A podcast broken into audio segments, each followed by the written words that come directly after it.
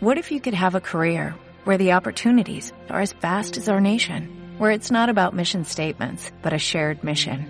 At U.S. Customs and Border Protection, we go beyond to protect more than borders, from ship to shore, air to ground, cities to local communities. CBP agents and officers are keeping people safe.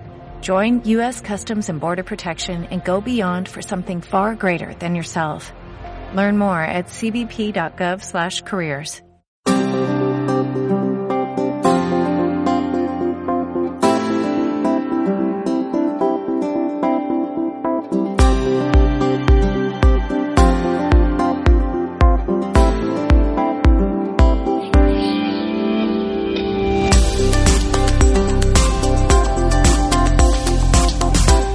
Muy buenas a todos y bienvenidos a un nuevo programa de No hay cine sin palomitas. Yo soy Fernando Gil y estoy aquí con Bárbara Ramón. Muy buenas, Fernando. Y bueno, vamos, hoy hemos venido a hablar de, de una de esas películas muy esperadas de, de Disney, como es Bayana. Pero antes de meternos de, lo que es la película, escuchar el trailer y todas esas cosas que siempre hacemos, queremos recordar que tenemos un concurso abierto que todavía la gente puede, puede concursar. Y bueno, Bárbara, si quieres recordarnos un poco las bases. Además está bastante relacionado porque lo que vamos a sortear es la, la trilogía de Pixar, que es Toy Story, en, en Blu-ray. Y para participar lo único que tenéis que hacer es seguirnos en Twitter, a nuestro Twitter arroba cinepalomita, y publicar, o sea, mencionarnos y decirnos cuál era vuestro juguete de la infancia favorito y a ser posible mandarnos una foto con el hashtag eh, StoryPalomitas. Palomita Story. Palomita Muy bien. Story, perdón. Muy bien, Palomita Story. Eh, una foto si puede ser y decirnos cuál era su juguete favorito de cuando eran pequeños. Que la foto puede ser de Google, que no hace falta que sea la del juguete original Claro, vuestro. claro. Y no sé, yo, yo creo que es un, un concurso bastante nostálgico y que seguro que alguien dice alguno de estos que nosotros teníamos de pequeños y todo eso. O sea que yo creo que recordar un poquito nuestros tiempos de infancia y además poder llevarte la trilogía de Toy Story, eso es un En. Blu-ray, además. En Blu-ray, edición especial, me parece, porque tendrá muchos extras, igual Sí. que las ediciones que tengo yo, que yo las tengo por separado. Y, y nada, yo a- animar a todo el mundo a concursar, porque es, es eso, o sea, es recordar un poquito nuestra infancia que a todo el mundo le gusta y llevarse estas, estas maravillosas películas. Y nada, después de decir esto, vamos a escuchar el tráiler de Bayana y ya- de Bayona y ah, Bayana, Bayana, perdón. no, no Bayona. Es que se me mezcla con el nombre del director, perdonadme todo el mundo. Eh, vamos a escuchar el tráiler de Bayana y seguimos. Durante generaciones, esta apacible isla ha sido el hogar de nuestra familia. Pero tras el arrecife se avecina un gran peligro. Habla la leyenda de un héroe que emprenderá un viaje en busca del semidios Maui. Y juntos nos salvarán a todos.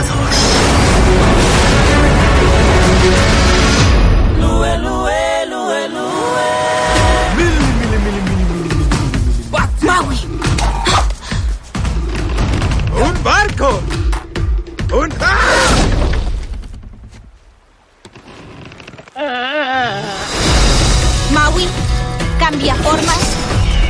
Semidios del viento y el mar. Yo soy. Héroe de los Ah, hombres. eh, ¿Qué? El título es Maui, cambia forma, semidios del viento y el mar, héroe de los hombres. Te he interrumpido. ¿Empieza? Héroe de los hombres. Venga. Yo no me embarco en una misión suicida con una niñita. Esta es mi canoa y tú vas a cruzar esta. Eso no me lo esperaba. El océano es amigo mío. Primero hay que cruzar todo un océano de mal. Cacamora. ¿Caca qué? Son bastante monos.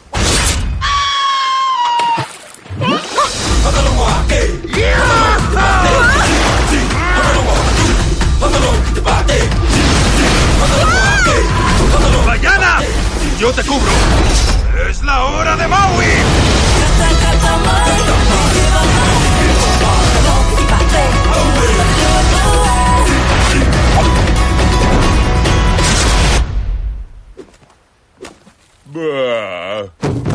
¿En serio? ¿Un dardo sedante en la nalga? ¿Vamos al reino de los monstruos? Tranquilo, es mucho más profundo de lo que parece.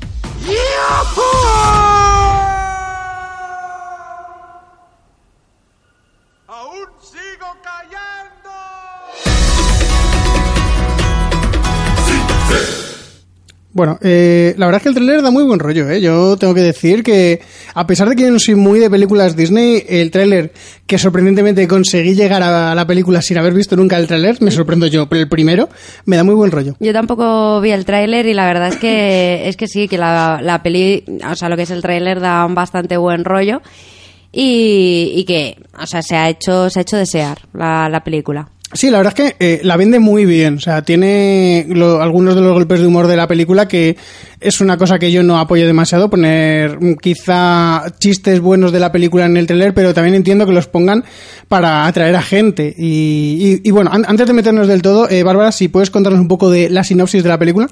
Pues la historia trata sobre, bueno, ahí empieza con, con una leyenda que se dice que hace dos, hace dos mil años, creo. No me quedas con el número, pero Bueno, hace más o menos dos milenios, en las islas del sur del Pacífico había un semidios llamado Maui que robó el corazón de, de- de una diosa, que no recuerdo el nombre, y que al robar ese corazón, eh, su, eh, digamos que puso a, a todas las islas del Pacífico en un terrible mal porque eh, se cernió sobre ellas la oscuridad y cada vez va afectando a más islas. Entonces las islas están subiendo en la oscuridad, que no hay no hay comida, no hay fruta, de hecho se ve como que las islas como que se pudren. Entonces eh, la leyenda nos cuenta que hay un héroe que eh, tiene la misión de encontrar el corazón, que será elegida por el, elegido por el océano, y que una vez que encuentre ese corazón, mm, encontrará a Maui, que es el semidios, y le guiará hasta la isla para devolverle el, el corazón a la diosa. Y Mm, entonces sí. salvará al mundo. Y bueno, y aquí tenemos a, a la nueva princesa Disney, que es Bayana en España y no sé si en algunos otros países, porque el nombre original era Moana, Moana, me parece. sí. No, es el título original, No, es Moana. Me, me refiero que el nombre original de ella es Moana, que no está seguro si era Moana, pero que en, en España y no sé si en otros países, como decía antes, eh, no hemos podido usar ese nombre porque ella era una marca registrada, entonces lo hemos cambiado por Bayana, que me va a dar muchas confusiones con Bayona porque casi lo vuelvo a soltar. Y nada, a ver, a mí, yo ya entrando un poquito, a mí la película me ha gustado. O sea, yo no soy de películas Disney, todo el mundo que me conoce un poco sabe que yo no soy nada de películas Disney, pero me ha sorprendido bastante esta película. Me ha, me ha gustado, no ya más de lo que yo esperaba, sino que he salido diciendo, joder, pues la verdad es que eh, no, me parece buena película. Yo, a ver, yo sí soy de películas Disney, me, me las trago todas, me gustan mucho, pero yo he de decir que de, de esta película de Bayana me, me esperaba bastante más. Me ha dejado un poco fría y luego aparte se me ha hecho un pelín larga. Porque sí que es cierto que hay muchísimos momentos musicales que sí que están muy bien, pero hay otros que me han sobrado completamente. La película en sí está bien. Además, por ejemplo, mm, lo que sí que me ha gustado de esta película es que la princesa que tenemos, que es Bayana, ya tiene un cuerpo, digamos, más realista. No eliminamos lo que son las cinturas de, de aguja, Avispa. de avispa, perdón. Eh, de avispa que teníamos en, bueno, en los clásicos de Blancanieves, La Cenicienta, La Bella y la Bestia, pero Aladdin, sí. pero más reciente, por ejemplo, la de Rapunzel, que era la de Enredados, Tiana y el sapo, Sí. que seguían con esas, digamos, figuras de, de mujer de muy estilizadas y muy antinaturales. En cambio, Bayana tiene un cuerpo bastante realista. Y, y eso yo es algo que, que agradezco bastante en Disney porque ya era hora que, que se modernizaran un poquito. Y no ya solo el cuerpo, porque la verdad es que es un, un gran cambio dentro de, de Disney, sino que también es la primera princesa que no tiene un príncipe, que podemos decir, porque normalmente las películas de, de Disney en general, No, porque tenemos a Brave, que tampoco había príncipe. pero esa es de Pixar. Esa es más Pixar que Disney. Pero es de, ya era Disney. Ya, pero quiero decir, eh, esa yo la, ya la englobamos en los especiales precisamente de Pixar, yo la considero más de Pixar, igual que esta película. Eh, por ejemplo, está John Lasseter de productor, que es John Lasseter es de Pixar, pero esta película es Disney. Yo creo que hay dos factorías, por así decirlo, en una misma empresa y cada una hace las películas por su lado. Entonces, en lo que es en las películas Disney, por lo general, porque ahora mismo no recuerdo ninguna otra, pero seguramente haya otra, antes de que se metiera la gente encima en plan de, no, que esto ya pasó antes en otra película de Disney. Por lo general las princesas tienen un príncipe o un, o un chico que es eh, el con el que al final termina la película un poco de, de pareja, mientras que en Bayana el chico de la película, que podemos decir que es Maui en, en general, eh, no es el interés amoroso de ella, sino que es su compañero. Y es, Sí. me parece que es un gran avance en las películas Disney porque dejamos de, de lado lo que es la típica historia de chica conoce chico, princesa, y es una persona normal y corriente. Sí, porque estoy mirando ahora mismo, estoy buscando a, las que se consideran las princesas Disney, que tenemos a, la primera que fue Blancanieves, que tenía al príncipe azul, Cenicienta, que también tenía al príncipe, Aurora, la Bella Durmiente, Ariel, Bella, Jasmine, Pocahontas, Mulan, Tiana, Rapunzel y como último Mérida, pero que, como, como ha comentado Fer, ya estaba, digamos, unida a Pixar y se considera una película más de Pixar que de, que de Disney. Aunque Mérida, que es la, la princesa de, de, Brave, sí que se considera princesa Disney. Sí, bueno, eh, la de Frozen es la que no tengo yo muy claro si considera princesa o no. Mm, es reina. Eh, claro, por eso que decir, ahí está la cosa. A ver, eh, lo que es interés amoroso no tiene en la película. Claro, pero por eso no quería antes jugarme la Pero la, la, princesa de la película de Frozen es Anna. ¿Mm? Y Anna sí tiene príncipe. Claro, ahí está, pero por eso no sabía si Frozen meterla en el, en el saco de príncipe o no, porque como tenemos ahí las dos vertientes, por eso no me quería mojar, directamente. como es, o sea, de Frozen yo apuesto más que la princesa es Ana, porque es la que tiene el título de princesa, eh, la, la, otra. Hermana Elsa. La, Elsa? Elsa, exacto, que no me acordaba de su nombre. Elsa es la reina.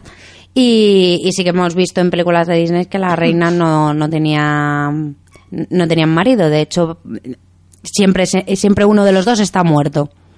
Sí, bueno, eso ya. Ah, luego ya hablaremos un poco más largo y tendido de la tendencia que tiene Disney a matar gente de la familia de los protagonistas, porque en esta película, sin desvelar demasiado, muere gente. Yo lo siento mucho. Es película Disney y siempre, siempre va a morir alguien. O sea, no es ningún spoiler, porque una vez que conoces Disney sabes que va a morir gente. Sí, además, que quieres, además. Sí, además, ¿qué es eso? Que siempre matan familiares de los protagonistas, que eso es así. Y bueno, eh, sin entrar demasiado todavía en, esos detalles, eh, la película, yo creo que, aunque a Bárbara no le ha gustado lo mismo que a mí, coincidirá en que eh, es espectacular visualmente. Eh, lo que es la, las imágenes que consiguen ya generar con el ordenador de todos los paisajes, de los bosques, del mar, me parece que, que son brutales, que está súper bien hecha. Sí, sobre todo a mí me ha gustado lo que es todo. Mm, bueno, la, la película es, es en el mar digamos la animación que le dan que, le dan al mar que le dan como vida realmente a lo que es el, el, océano está muy muy conseguido sí sí es que utilizan los medios físicos que tendrían en ese momento me refiero a la escena que si el mar que si la barca y todas esas cosas para, para jugar mucho con, con lo que son las imágenes y ya la física un poquito del movimiento del agua y todo me parece que está súper muy bien conseguida, que es muy creíble todo lo que hace, todos los movimientos que hace del mar y todo. Y es que las, las, islas, esas paradisíacas, me parece que, que son brutales. O sea, tienen una potencia visual y los personajes también tienen, tienen esa potencia, porque el personaje de Maui, como, como se puede ver y como mucha gente sabrá, tiene los tatuajes estos que se mueven. Sí. Y es un detalle. me A mí me ha recordado mucho a Hércules, además. Sí, luego más adelante, si quieres, ya en la zona de spoilers ya nos metemos, porque yo he visto bastantes referencias a, a películas Disney, no clásicos clásicos, porque lo siento, pero Hércules no lo considero un clásico Disney. Eh, tan fuerte como otros que voy a decir luego más tarde.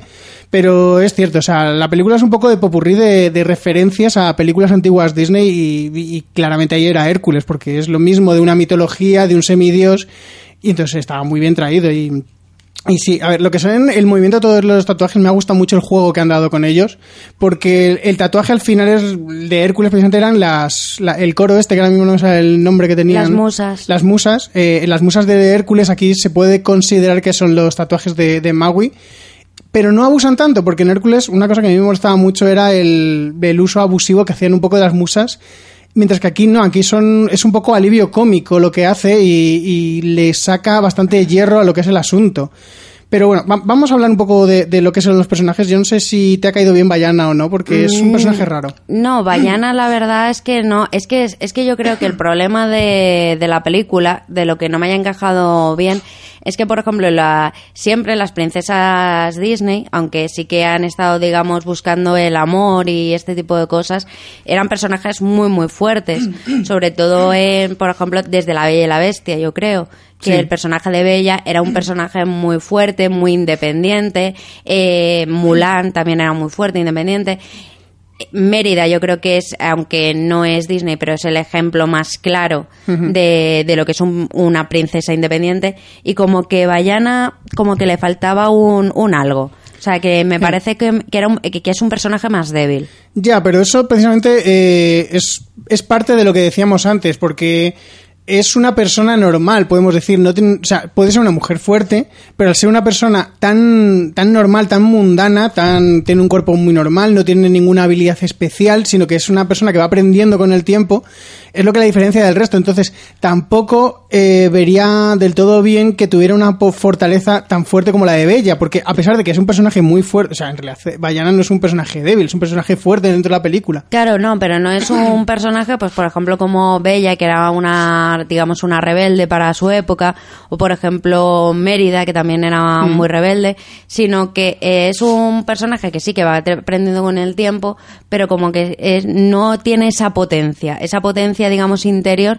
que es lo que siempre ha caracterizado a, las princesas Disney, el tener, digamos, un, una fortaleza, un, un amor dentro, que, que es lo que realmente le da la potencia al personaje. Yo creo que Bayana en ese sentido era como más, se ha quedado un poco atrás.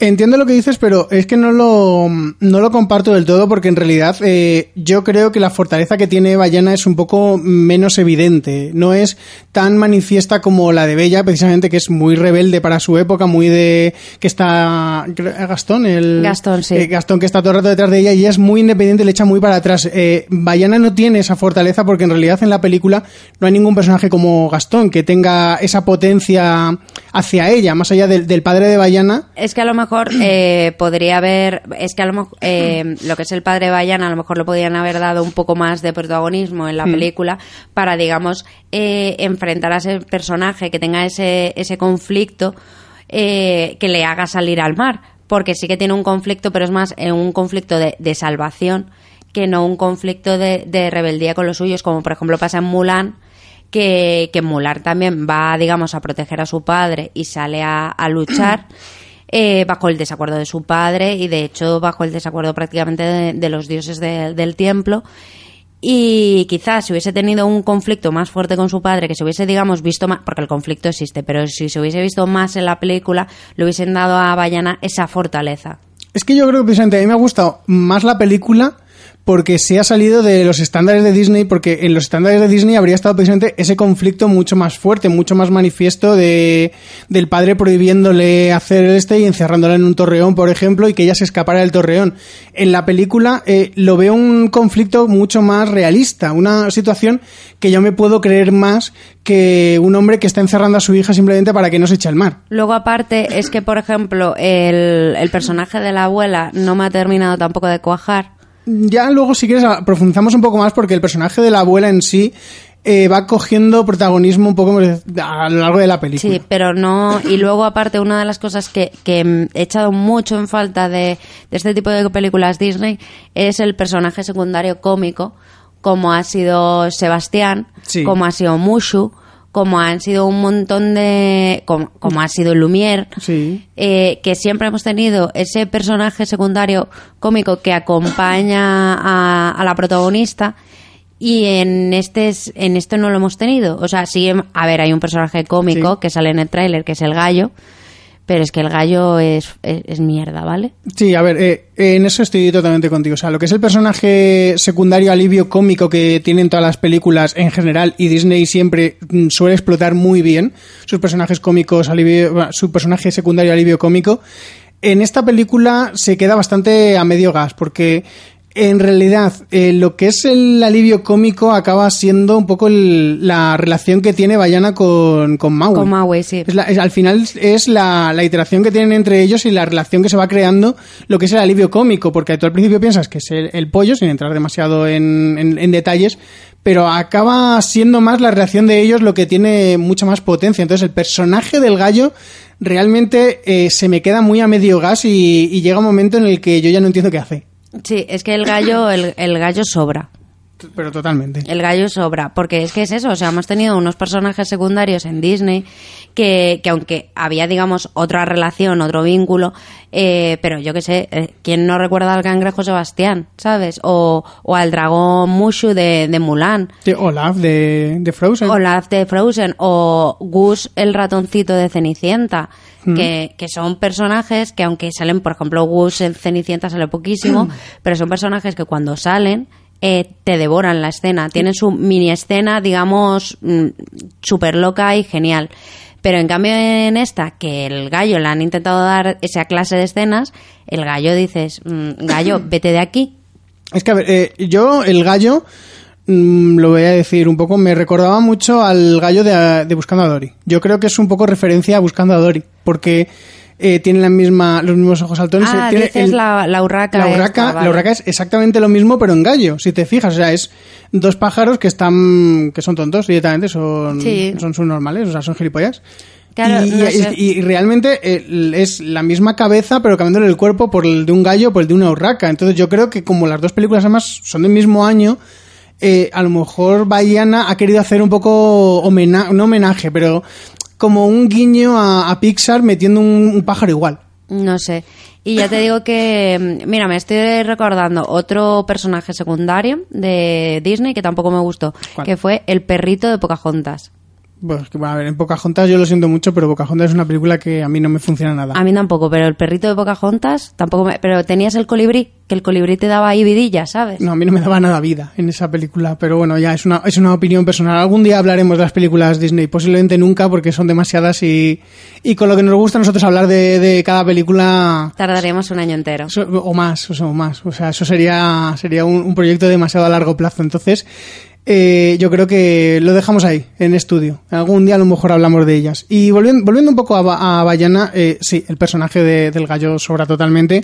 Y el personaje de, de Maui, en realidad, a ver, a mí no me ha caído mal. Pero... A mí Maui me ha gustado mucho. Además, eh, he de decir que el, el doblador original es Dwayne eh, Johnson. Dwayne Johnson, que es el de Fast to Furious, Fast and Furious, Y es la rock, es de rock. de Rock. Y a mí el personaje de Maui me ha gustado un montón. Sí que es cierto que homenajea quizá un poco demasiado a otro personaje de Disney, que ya hablaremos. Sí. ¿vale? Quizá eh, lo sobresatura bastante, pero a mí me ha gustado mucho el personaje de Maui. Me parece un personaje muy divertido que, no te esperas, porque eh, sí que te esperabas que era un semidios y demás, pero la personalidad que tiene, el conflicto interno que tiene, yo no me lo esperaba y me ha gustado bastante.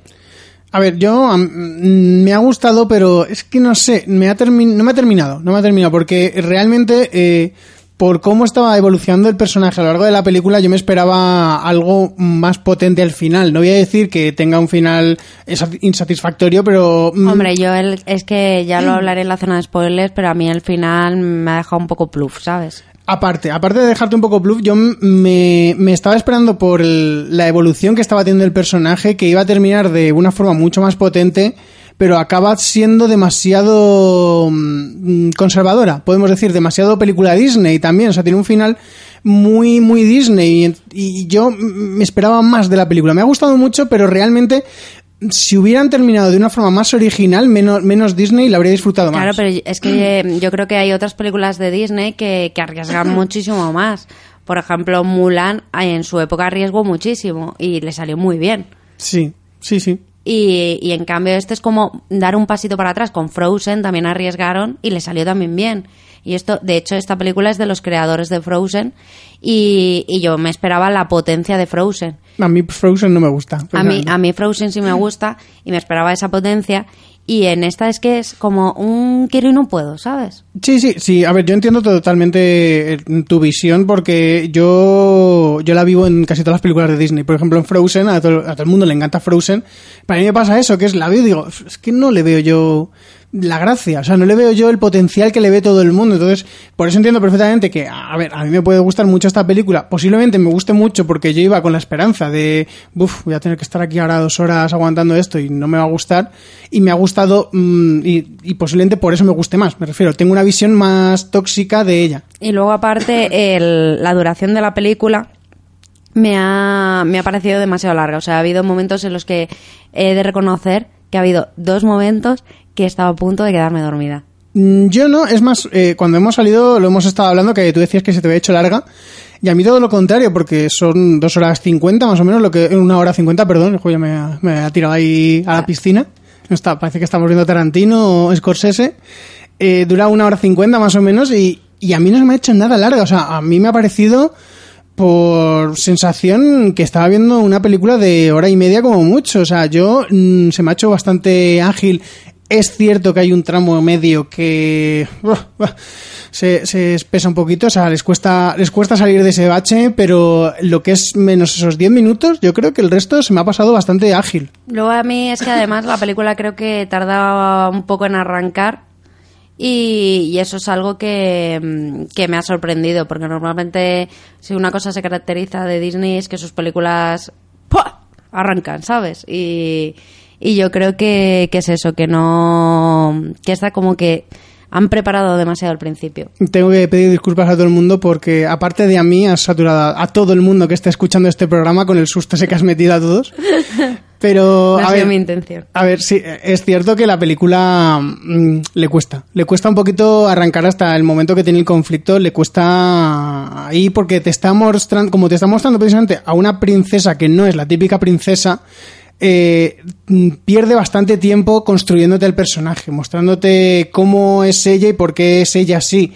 Porque, por ejemplo, en las otras películas de Disney, al tener un personaje tan potente y tan dentro de su estándar Disney, entienden que el, que el público ya conoce a ese tipo de personaje y no necesitan hacer una presentación tan larga, porque al final, es lo que decíamos antes, la princesa de las películas Disney, por lo general, mm, lo que buscan es un amor.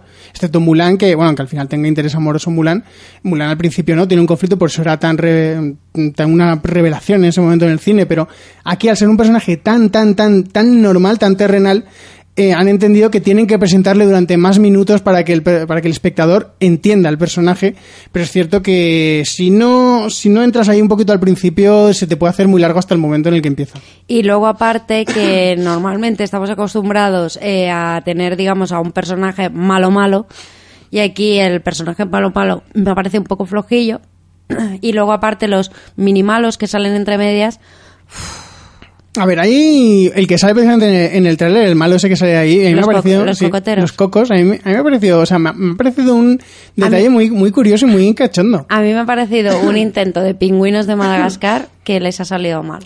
A ver, mm, yo tanto como que les haya salido mal, no, porque a mí es que los pingüinos de Madagascar tampoco me gustan, entonces no puedo pensar que los pingüinos de Madagascar sean el estándar de bueno. Por eso eh, aquí no me parece que tampoco les haya salido mal, porque los pingüinos de Madagascar eh, cobran mucho protagonismo. Aquí mm, salen en esa escena y lo siento mucho a la gente, pero le voy a desvelar que no vuelven a salir. Quiero decir, tienen No, ese no, momento... Los cocoteros, de hecho, yo creo que sale casi toda la escena de los, cocote- de los cocos en el tráiler. Claro, entonces eh, los cocos yo creo que es más un poco rellenar minutos, pero de una forma graciosa, porque Mm. la escena tiene una finalidad que cuando se ve la película se entiende un poco la finalidad de esa escena, pero no tiran más allá, no tienen ninguna importancia. Y, y luego aparte que ya lo comentaremos también en la zona de spoilers, pero también he visto varias referencias a, a Pixar, no solo en, en la- en las películas, como ha dicho antes Fer, sino en, en uno de sus cortos. En el corto que precede a... No, vale, no, no, pensaba que estabas hablando del corto que no, precede no, a la película. No, no, la, la película, uno de los personajes me recuerda a uno de, de los cortos de, de Pixar, Mm. que además es el que menos me gusta de Pixar. Interesante, porque no sé a qué te refieres, o sea que luego va a ser una revelación también para mí. Eh, vale, antes de terminar del todo la zona sin spoilers, yo mm, no sé si quieres hablar un poquito, precisamente ahora que salió lo del corto, el corto que sale antes de la película. Ah, pues el corto que sale antes de la película, la verdad es que para, para ser de Disney me ha gustado, ¿eh? Eh, ahí pensaba exactamente lo mismo. He dicho, joder, pues para ser de Disney no está mal. Eh, al principio no me estaba gustando mucho el corto, ¿eh? Quiero decir, hasta el momento en que empieza a entender, porque eh, no es un corto tipo Disney que no tiene un mensaje, sino que es más tirando a Pixar. O sea, yo creo que es un corto que, que ha hecho Pixar, que le ha hecho el equipo de Pixar, porque es un uno que disfrutan los niños pequeños, pero que tiene un mensaje para el adulto que a mí me ha flipado, en realidad, porque me parece un mensaje súper original. La forma en la que está, porque el mensaje no es original, la forma en la que está mostrado el mensaje me parece muy original y muy, muy claro, porque es un corto sin palabras, o sea, no habla nada, pero todo te lo muestra en imagen, la, toda la historia te la cuenta por imágenes. Y me parece muy potente. A ver, eh, no creo que sea, digamos, del nivel de Pixar. Yo creo que son que ha sido gente de Disney o incluso gente de, de Pixar que está empezando porque no es tan potente como, como los de, de Pixar.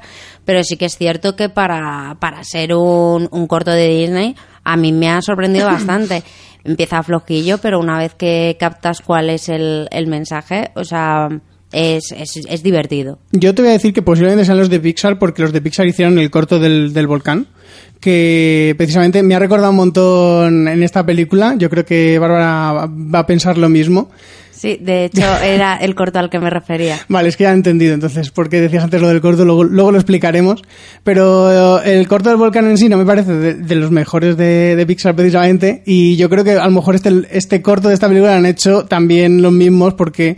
A ver, no es un corto de Pixar en plan como el de el de Buscando a Dory, el del pollito este que no me sale mismo el nombre. Piper. El de, el de Piper no es uno de esos que, que, te toca la patata y nada, pero me parece un corto de muy buen nivel. Sí, y, y vamos, eh, yo creo que ya para ir cerrando la, la zona sin spoilers, eh, a mí me gustaría hacer que dijeras un poco la visión de global de la película y si la recomiendas para ir al cine y por supuesto tu nota Final Affinity. A ver, eh, la película yo se la recomiendo a la gente como yo que esté bastante desencantada de, Disney. Tampoco quiero que ahora la gente que esté desencantada con Disney vaya con muchas expectativas en plan de, a este chico no le gustaba Disney, la voy a ver porque a él le ha encantado, porque posiblemente no les guste tanto. Pero yo creo que es una película mmm, que es bastante entretenida, que se sale un poco del molde Disney, nos saca un poquito de la zona de confort de ellos que me parece bien porque ya era hora de que empezaran a, cambiar un poquito la, las cosas.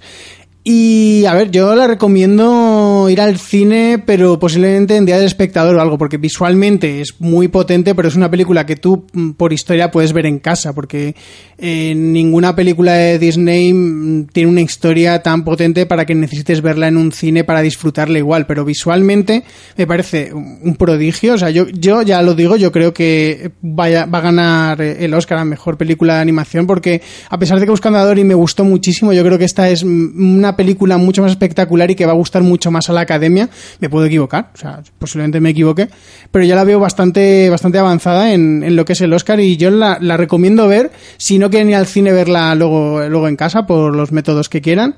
Pero visualmente me parece mm, digna de cine y mi nota Film Affinity yo creo que sería un, un, es que iba a decir un siete y medio, pero no sé si tirarme más por el 7 o el 8. Tienes que decir un número entero. Voy a decir un 8. Voy a un, decir 8, un, 8. Un, un 8 notable. Un 8 notable. ¿Y tú, Bárbara? Pues a ver, yo es una película que si queréis ir a verla al cine, yo recomiendo ir a verla con niños. Porque creo que es una película que a los niños les va a gustar más que a, la, que a los adultos. Es una película entretenida, lo es, pero tampoco es... A mí me gustan muchísimo más otras de Disney. De hecho, esta es una de las que menos me ha gustado de Disney. Y, y, yo creo que si vas a verla con un niño lo vas a disfrutar muchísimo más porque lo vas a ver a través de sus ojos y creo que es algo que, que vas a agradecer. Luego, eh, mi nota Final Infinity, sintiéndolo mucho, yo le voy a dar un 6 de interesante y le doy, el, y le doy una nota tan alta para lo que me ha gustado, eh, más que nada por el realismo del, del personaje de, de Bayana. Muy bien. Pues nada, vamos a escuchar el indicativo de los spoilers y ya nos metemos a desgranar la película. Atención, peligro. Peligro. Peligro. Vas a entrar en la zona de spoilers. Zona de spoilers. A partir de este punto, este punto es responsabilidad tuya. Es responsabilidad tuya. Corred, insensatos. Eh, bueno, vamos a ya, ya que hemos sacado el tema del corto, vamos a hablar un poquito te, de, te, de, del te, tema. Te iba a decir justo eso. Bueno, pues Bárbara, cuéntanos ahora eh, qué es lo del corto, porque yo ya me he dado cuenta cuando he dicho lo del corto y me has empezado a decir sí, sí, eso, he dicho, ah, vale, ya sé por qué, y yo lo había pensado durante la película, pero cuando lo has nombrado antes no, no lo he relacionado, o sea que cuéntalo.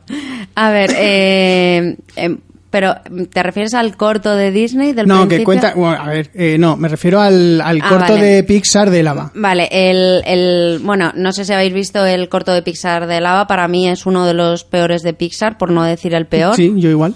que es de, bueno, pues de dos montañas, que una está en el fondo del mar y la otra está en la superficie, y están las dos enamoradas entre ellas, pero no pueden estar juntas. Y visualmente el personaje de, del malo, bueno, de primero el bueno, eh, es, es, la- es una montaña, Realmente es una diosa, que es una montaña, y me ha recordado muchísimo, muchísimo visualmente al, al corto del volcán. Y además es que la forma de, de actuar en, en todo, o sea, la animación propia de la montaña, me ha parecido eh, el personaje femenino, además de- del corto del volcán.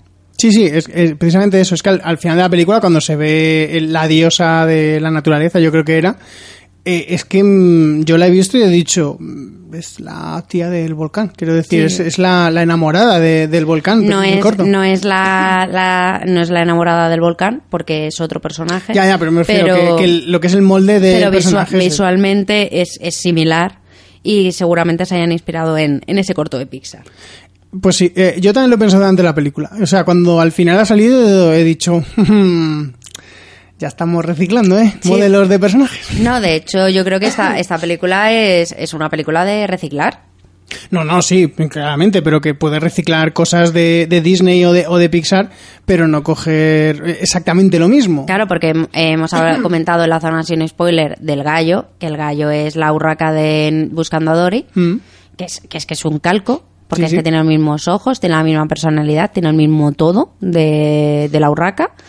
Eh, luego, aparte, el personaje de Paui, yo no he visto tan clara la, la referencia, pero Fernando sí que... De Maui. Sí, de Maui. dicho Paui y me he rayado un montón. Ah, he dicho, ¿quién es eh, Paui? eh, bueno, eh, no lo he dicho antes, pero disculpar porque estoy súper constipada y a lo mejor no, no se me entiende bien en, alguna, en algunas palabras. Pero que es eso, que Fer ha visto claramente una, una referencia que si la quieres contar. A ver, yo, eh, el personaje Maui, luego lo quería meter un poquito más adelante, pero lo hablamos ahora, me ha parecido eh, que es un poquito recordar al genio de Aladdin, porque, bueno, es un semidios, el genio era un genio, pero el, el- ya en lo que es en la presentación de- del personaje de Maui, ya hacemos, ya hacen una, una cosa que es igual que la que hacía el genio, que yo le he visto y he dicho, estamos reciclando un poquito de ideas. Que de hecho es, para mí ha sido el mejor momento musical de la película, ha sido la, la canción que más me ha gustado. Y porque es que me ha parecido, a ver, no es original porque no lo es, pero eh, la tonadilla y todo, o sea, me- me- me ha- me- es la que más me ha gustado. Me ha parecido muy divertida. Bueno, yo, yo creo que mm, vamos a escucharla también para, para nuestros oyentes y ya luego explico, aunque seguramente la gente se dé cuenta de, de por qué me ha recordado tanto.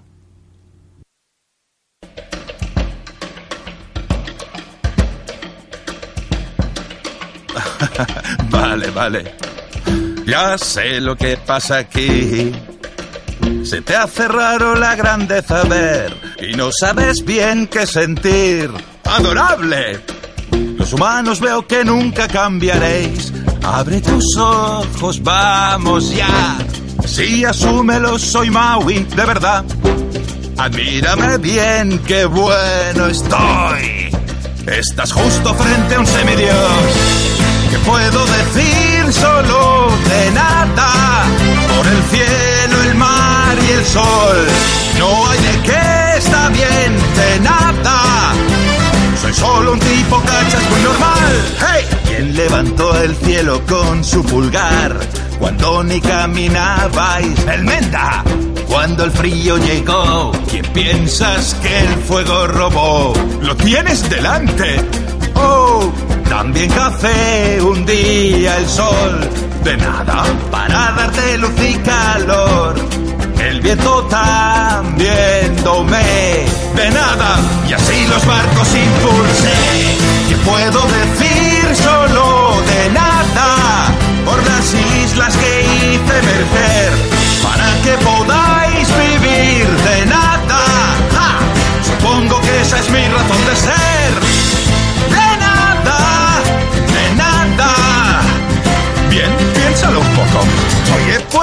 seguir aún más. Puedo explicar cada cosa desde el Big Bang. Las mareas, la hierba, la tierra. Fue solo Maui que estaba de fiesta. Maté una anguila, su cuerpo enterré. Un árbol brotó y ahora cocos tenéis. ¿Cuál es el punto? Aprende la lección. Ojo con Maui si ves que está en plena acción. Y el tapiz que he pintado en mi piel es un mapa de lo que logré. Míralo bien, hago que todo pase. Mira que hay un mini Maui bailando ja, ja, ja,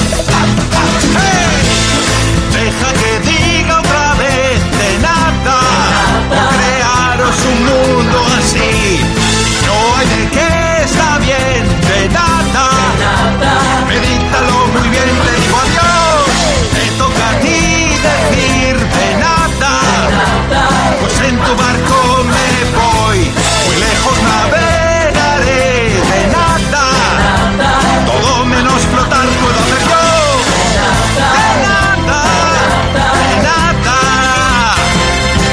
Y gracias A ver, eh, yo lo primero que quiero decirle a todo el mundo es que se han perdido a Bárbara dándolo todo con la canción.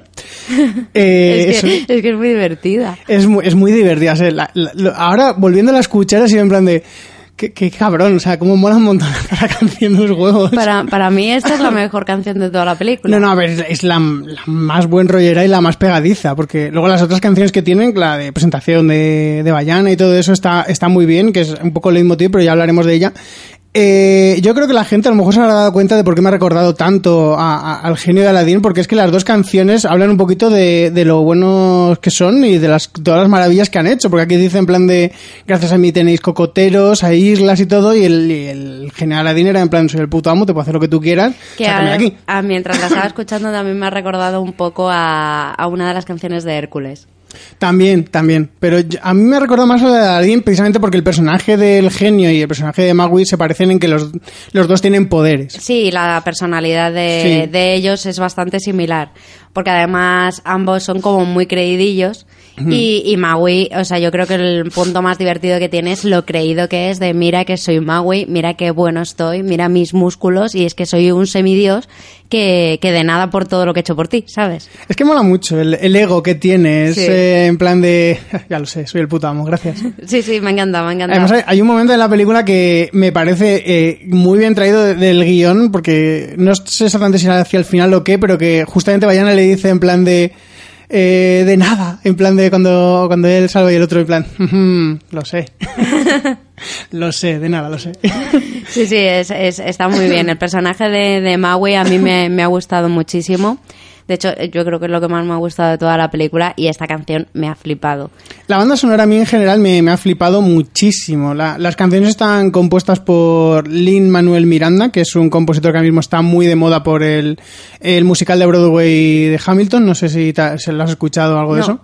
Bueno, pues está saliendo en un montón de series y todo eso y al parecer el, el tío se está, o sea, se está haciendo de oro, de que es muy famoso y, y le pidieron colaborar y todas las canciones están compuestas por él y al parecer le ha puesto mucho su tono, es decir, que, que el tío se compone con este buen rollo y todo eso. En Hamilton también tiene al parecer canciones muy pegadizas.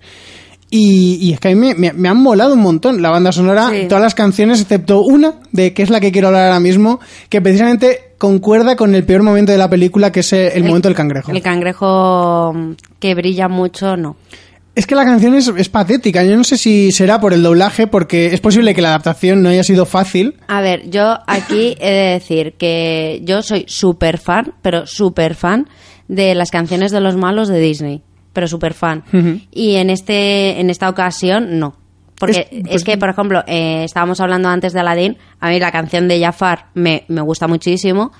Eh, la canción de las llenas del Rey León. las canciones de las llenas del Rey León me parece lo más mejor. La canción de Rasputin en Anastasia. Anastasia no es de Disney. Anastasia no estoy seguro si es de Disney. Te lo puedo buscar.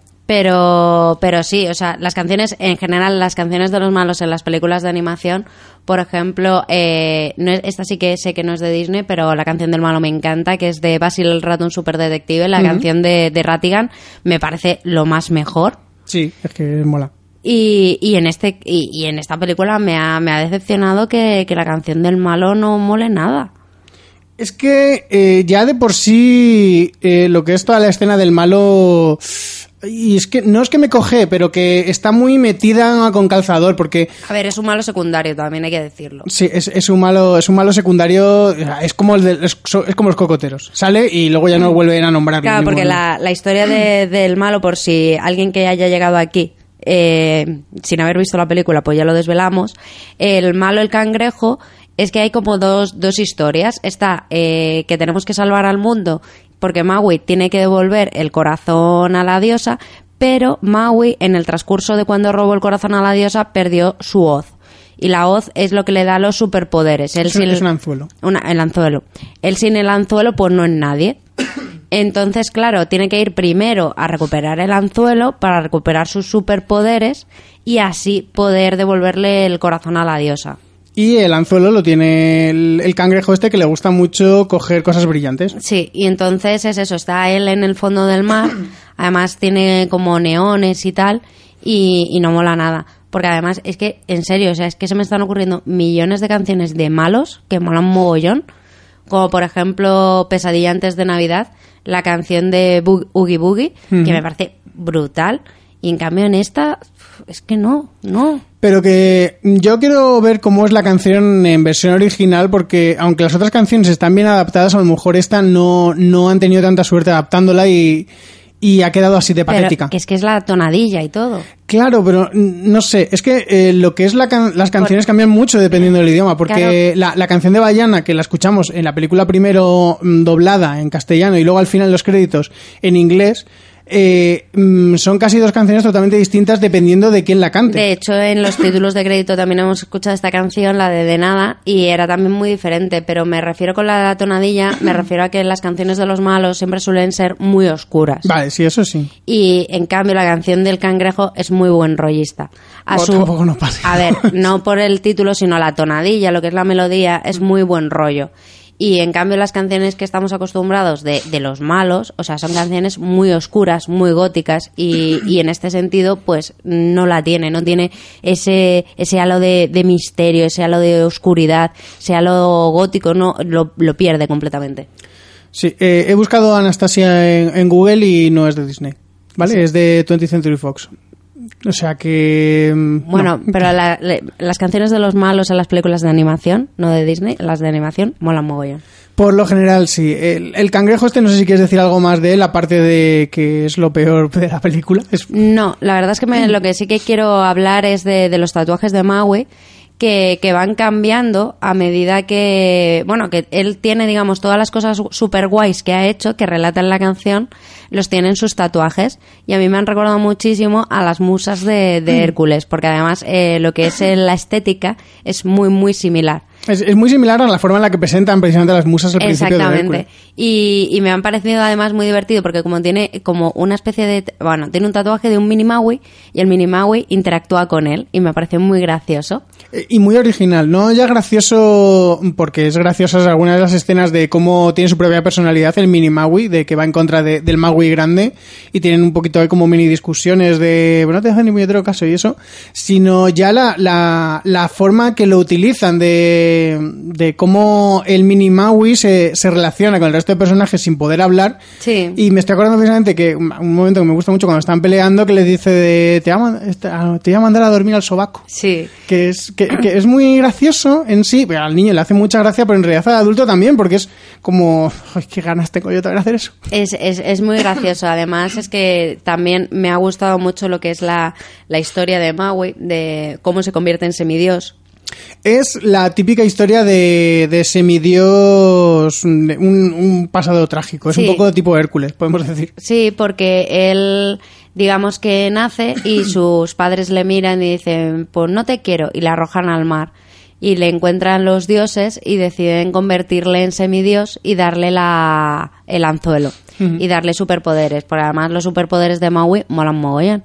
Porque puede cambiar de, de forma, se puede convertir en animalitos y puede hacer de todo menos, menos volar, que es lo que dice eh, precisamente la canción. Hombre, puede volar, al final se convierte en águila y vuela. Claro, no, pero no puede volar como Maui, tiene que convertirse en un animal. Pero mola bastante.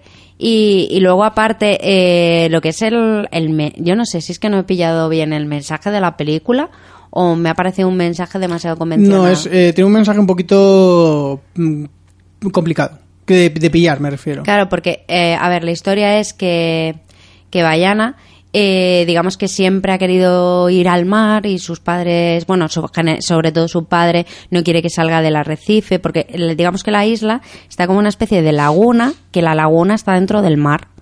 Entonces, ella quiere ir fuera, pero su padre no le deja. Dice que todo lo que necesita está en la isla y que como ella es, digamos, la sucesora al trono de la isla, que es la sucesora jefa, porque no son reyes, o sea, son como el jefe de la, de la tribu, tiene que quedarse allí para proteger a los suyos y demás, pero ella quiere ir al mar. Entonces, eh, cuando eh, ella descubre que sus antepasados eran navegantes, eh, decide ir fuera a, bueno, a salvar a, al mundo buscando a Maui y tal. La cosa es que, por ejemplo, vemos el, digamos, el malo, entre comillas, porque la diosa le quitan el corazón. Y entonces, eso lo descubrimos al final de la película, que al quitarle el corazón a la diosa, es ella la que se convierte en el super malo de lava. Ujú. Y entonces, claro, lo que necesitan es devolverle el corazón para que vuelva a ser buena. Entonces no... Tiene un mensaje ecologista, podemos decir. Sí, puede ser que sea un mensaje ecologista, pero es que a mí no, no, o sea, es que no me ha terminado, es que no entiendo. A ver, eh, yo. mm, la película me ha gustado, lo quiero volver a repetir, pero es cierto que lo que es el cierre de la película me ha cojeado bastante porque es muy sacado de la manga en plan de. No, resulta que el malo siempre ha sido la, la misma diosa y la forma en la que devuelve el corazón eh, no le veo mucha coherencia porque en sí eh, se supone que es muy agresivo y Bayana hace en plan de al mar, ábrete, que se pueda acercar a mí. Y se acerca el otro y como que se deja muy rápido. Quiero decir que, Sí, no, le que, no le veo, que no le veo una evolución lógica de, de que el otro se acerque, intente matarla y eso y al final No, lo consiga. Claro, porque se supone que ella, en el momento que, que le mira al malo, que realmente es la diosa, le mira y como que le mira diciendo, te comprendo. Hmm. Te comprendo que ya, ya lo he entendido todo, sé que tú eres la diosa, pero no te preocupes que yo, mm, te- al comprenderte, al saber lo que eres realmente, voy a salvarte. Entonces el malo dice, "Ah, me comprenden. Y entonces, al comprenderle, pues dice, ay, sí, ponme el corazón aquí en el pecho. Y ya está. Ya, pero está, yo mm, por lo Eh. menos yo lo he visto, está como demasiado sacado de la manga de, de cierre. Además, como película mm, ecologista, eh, por ejemplo, para mí una película de animación ecologista que para mí me parece un peliculón, yo lo voy a decir, es Ferngully, Las aventuras de Zack y Krista, Sí. que por cierto tiene una canción de malo súper buena. Y, y qué es eso, o sea, me parece, no veo yo un mensaje ecologista aquí. A ver, no, no he dicho que sea un mensaje ecologista en sí, sino que lo puedo entender como un poco mensaje ecologista porque es en plan de eh, preservar No, un no- poco no tu hagas- medio ambiente. Claro, no, no hagas daño al planeta porque si haces daño al planeta, el planeta te lo va a hacer a ti. Yo lo se, se puede entender así. No es que yo lo entendí así, pero es el único mensaje que puedo encontrar un poco al final de cuando restituyes la forma en la que era originalmente la diosa, la diosa se vuelve a volver buena y te cuida y arregla todas las islas que estaban pudriéndose. Y, y luego aparte, una de las cosas que yo creo que también me ha desentonado bastante es que eh, normalmente al final del periplo del héroe, eh, el héroe aprende una valiosa lección. Hombre, Y- que aprende a navegar, te quejarás. Ya, pero no es una valiosa lección. Hombre, sí, si quieres, si te gusta navegar es una buena lección. Claro, pero yo qué sé, en todas, es que en todas, es que, eh, vamos, de Sí, hecho, sí, es que es el, es que es el periplo del héroe. El, el héroe tiene un conflicto, el héroe vive una aventura y a lo largo de su viaje aprende una valiosa lección sobre sí mismo. Sí. Y en este caso, eh, Bayana no aprende nada sobre sí misma. Hombre, a ver, en realidad se aprende. Quiero decir, eh, al principio de la película ella mm, no quiere salir tampoco porque sus padres y eso le han inculcado, eh, por así decirlo, la cobardía. Entonces ella al final consigue eh, sacar, sacar toda la valentía, o sea, aprende, A aceptarse a sí misma. aprende a aceptar que, que tiene que ser valiente. Quiero decir, no a, a que a, el carpe diem, no exactamente, pero eh, a, a vivir realmente la vida que ella quiere vivir, no quedarse con lo fácil.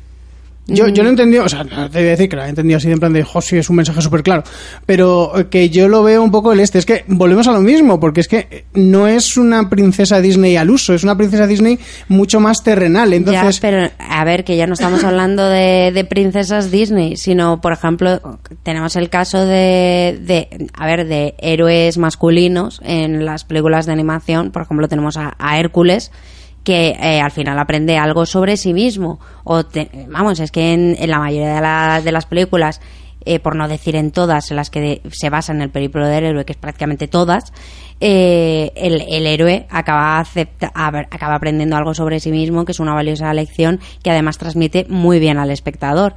Y yo creo que en este sentido, eh, la película no transmite ese mensaje claro, que además yo creo que en una película de animación tendría que ser más clara que en cualquier otra película, más que nada porque es una película que está destinada al público infantil. Bueno, tú estás ahí metiendo una cosa que no es verdad, porque hay películas de animación que no son para niños, pero puedes No, pero me refiero a, a qué es eso, o sea, mm, tienes que aprender una, el, el héroe, digamos que tú viajas con él y tú vas aprendiendo con él. Que es básicamente eso, es No, no, la... sí, sí, ya, sí, cabe que entiendo, entiendo lo que dices, pero y, que... y Bayana le falta ese, le falta el, el periplo del héroe, le falta el, el tú ir aprendiendo con, con Bayana, porque es que Bayana en el momento que, eh, digamos, emprende el viaje, ya digamos que lo sabe todo. O sea, sabe que tiene que llevar a Maui a devolverle el corazón para la, para la diosa y que gracias a eso va a salvar a su familia y que como ella ya sabe desde el principio de la película que su familia, sus antepasados anteriormente eran navegantes, saben que van a tener que volver a surcar los mares, pero que eso se sabe en el minuto 10 de la película, en el momento que se desvela, digamos, la historia, la epifanía que tiene el héroe. Y, y yo creo que la epifanía que tiene el héroe eh, debería haber aprendido a, es, digamos, esa lección al final, no al principio de la película. Porque para qué me pones todo el viaje del héroe si no voy a tener una lección final. Eh, porque a lo mejor es que no te has dado cuenta, pero había dos héroes en esta película. Y precisamente es Maui el que tiene el, la epifanía final. Ya, pero que debería haber sido, eh, digamos, Bayana quien hubiese aprendido algo sobre, sobre sí misma. Y luego, aparte, es que el final de Maui, yo creía que, porque Maui realmente, eh, digamos que aprende a ser menos ególatra. No, no, no. Aprende, aprende aparte de eso, a confiar en el resto de la gente y a sacrificarse por sus amigos. Eh, es decir, tú te que ya estamos diciendo, no, la película es muy poco, es más revolucionaria de Disney y tú estás diciendo, no, tendría que ser mucho más Disney. No, pero que me refiero que Bayana tendría que haber aprendido algo, joder pero se vayan a aprender. La cosa es que no te no te parece suficientemente potente porque no es suficientemente potente, pero es que en realidad como la película tiene dos héroes, uno es de los dos es el que aprende el mensaje que tú quieres. La cosa es que tú no te gusta el héroe que consigue esa lección. Y que luego aparte que es que eh, el fin es que el final me ha parecido tan flojo pero a ver, el final, a mí el final no me parece flojo. Sin, chicha. El final es el final es película Disney. Sin chicha. No, no, el final, el final es película Disney totalmente. O sea, no tiene un final que no hayas visto en, todas las películas Disney. No sé, pero yo qué sé. Por ejemplo, al final de La Bella y la Bestia me gustó mucho más. O incluso el final de Mulan o el final del Rey León. Pero es el mismo final. Al fin, o, el final de Frozen. Es el, mismo final. La cosa es que a ti no, no te ha gustado por lo que sea, porque no te ha gustado, si no, pasa nada porque no te ha gustado, pero lo que es el, el final, la escena entre comillas final, el, el, tipo de escena es el mismo en prácticamente todas las películas de Disney, que es eh, el momento en el que todo el mundo se vuelve a unir y, eh, tenemos al héroe, por así decirlo, que lidera o que está haciendo algo revolucionario en ese momento. Y a mí me hubiese gustado tan, bueno, no es que me hubiese gustado, pero me hubiese encajado más que Maui se hubiese quedado unos días en la isla. Tú ya te estás metiendo demasiado en películas Disney, ¿eh? Quiero decir, no, no, me gusta que no sea película Disney, pero quiero que el resto de, que toda la película sea Disney. A ver, lo que he dicho que no me, eh, lo que me ha gustado es que Disney por fin ha puesto a una, a una mujer con cuerpo de mujer de verdad pero que a mí las películas Disney me, me gustan mucho por todos los mensajes que, que, ha hecho a lo largo de su historia. Ya, pero en esa película también están esos mensajes. La cosa es que no están en, en el sitio que a ti te gustaría que estuvieran. O sea, el mensaje fuerte lo tiene Maui y tú dices, no, yo creo que el mensaje fuerte lo tenga Bayana. Ya, pero es que tampoco el, el mensaje de Maui no me ha parecido tan potente. Pero, a ver, todas las películas Disney no tienen final potente, no tienen un mensaje potente del héroe. Pocahontas no. Quiero decir, no, todas las, todas las películas Disney no tienen un, un mensaje potente del héroe. Hay películas que tienen un mensaje mucho más potente. Y esta película, pues es de esas que no tienen uno tan, tan, tan, tan fuerte.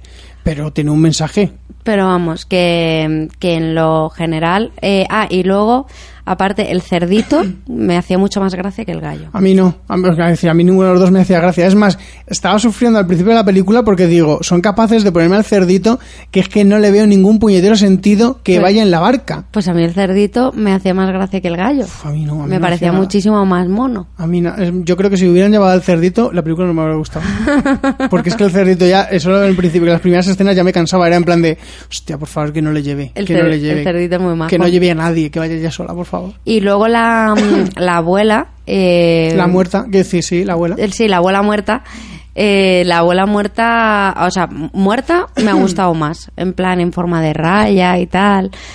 a ver, no porque se muriese la mujer, ¿sabes? Sino porque la forma de la raya, que se había tatuado la mujer una raya y dice, ya, y hacerte con mi tatuaje. Es la abuela hippie, ¿vale? Sí, es, es una abuela droga. Sí, realmente. Pero que la abuela me ha, no sé, no me ha, me ha parecido que estaba como o sea, que han jugado mucho con la abuela al principio y que de repente la han cerrado eh, muy pronto. Eh, a ver, lo que es eh, la abuela, me ha- a mí me ha sorprendido mucho que, que muriera la abuela, realmente. En serio. sea, se veía venir. No, no se veía venir, pero me ha sorprendido porque digo, yo qué sé, o sea, me parece. mm, Me esperaba en plan un O sea, conflicto distinto, no que fuera a morir la abuela. Además, es que yo cuando, cuando se ha ido a morir, digo, joder, es que ha cogido el momento más oportuno para morirse, porque así crea una maniobra de distracción y Bayana se escapa. Es que parece que lo ha hecho hasta aposta. Morirse justo en ese momento. Una película Disney que tiene justo el conflicto en el momento exacto para que el personaje principal pueda hacerlo. Sí, sí, sí. Que ardid de guion. Es que ha sido justo. Que ardid de guion. Porque además que se ha muerto de repente, porque no le pasaba nada. Hombre, a ver, la abuela estaba ya muy metida, ¿eh? Bueno, era mayor y se drogaba mucho, pero no le pasaba nada. No estaba enferma. Sí. Eh, ¿Y quieres que hablemos del momento Mufasa? El momento Mufasa en las nubes, que este es la abuela en la raya. Ah, sí. ¿Vale? Quiero decir, ese momento, ¿quieres que hablemos de, de ese momento? Del momento... Ha sido un momento Mufasa total. Momento de tienes que creer en ti, tú eres fuerte, Pero- yo sé que tú lo vas a conseguir. Pero Mufasa me gustó más. A ver, el Rey León en general me gusta mucho más, ¿vale? Que Bayana. Pero es que el momento Mufasa, o sea, quiero decir, la abuela es que se veía venir que era Mufasa. El momento en el que muere y la abuela antes le ha dado ahí la charla en plan de todo, todo esto que ves era tuyo, este es tu reino y, y todo eso era en plan de "Mm, Mufasa, Constantino Romero. Sí, pero vamos, que el momento Mufasa eh, molaba más. La raya ha molado. La raya me ha parecido, además era como muy colorida. La raya mola, la escena de la escena del- o sea, lo que es la escena de la raya, sí, visualmente mola mucho el creo que decíamos antes que el uso que tiene de todo eh, de las luces y todo eso, el uso con el agua me, me ha, me ha gustado mucho. Y a ver, la, la escena con la abuela aparte de parecerse Mufasa me ha parecido que que es bastante entretenido en el sentido de que ayuda a Bayana a darle el mensaje que a ti te gustaría que tuviera la película y además eh, ayuda al espectador a entender mejor el conflicto, sobre todo a los niños, porque son los niños los que no están entendiendo bien el conflicto que tiene Ibayana. Y la abuela es el, la, la forma que tienen los guionistas de hacer que el espectador entienda perfectamente todo lo que está sufriendo.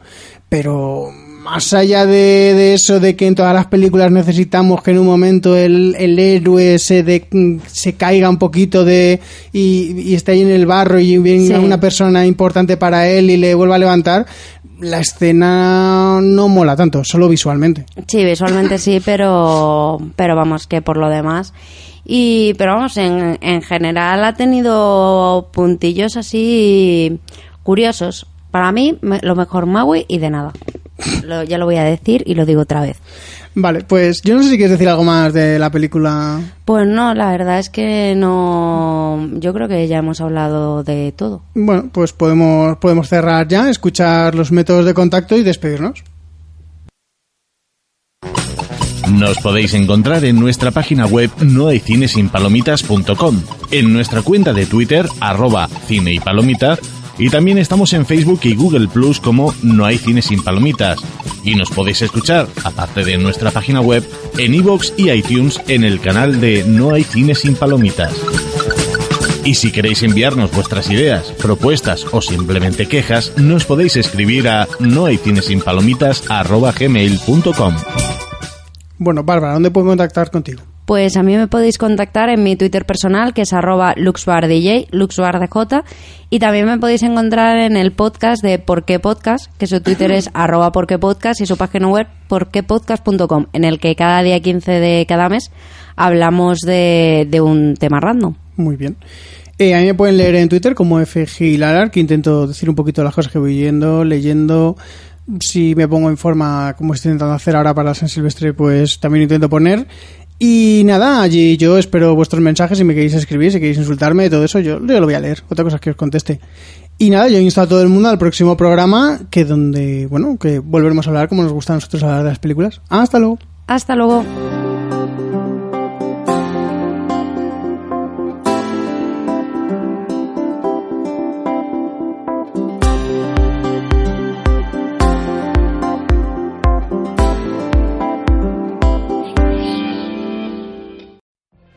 What if you could have a career where the opportunities are as vast as our nation, where it's not about mission statements, but a shared mission? At U.S. Customs and Border Protection, we go beyond to protect more than borders. From ship to shore, air to ground, cities to local communities, CBP agents and officers are keeping people safe. Join U.S. Customs and Border Protection and go beyond for something far greater than yourself. Learn more at cbp.gov/careers.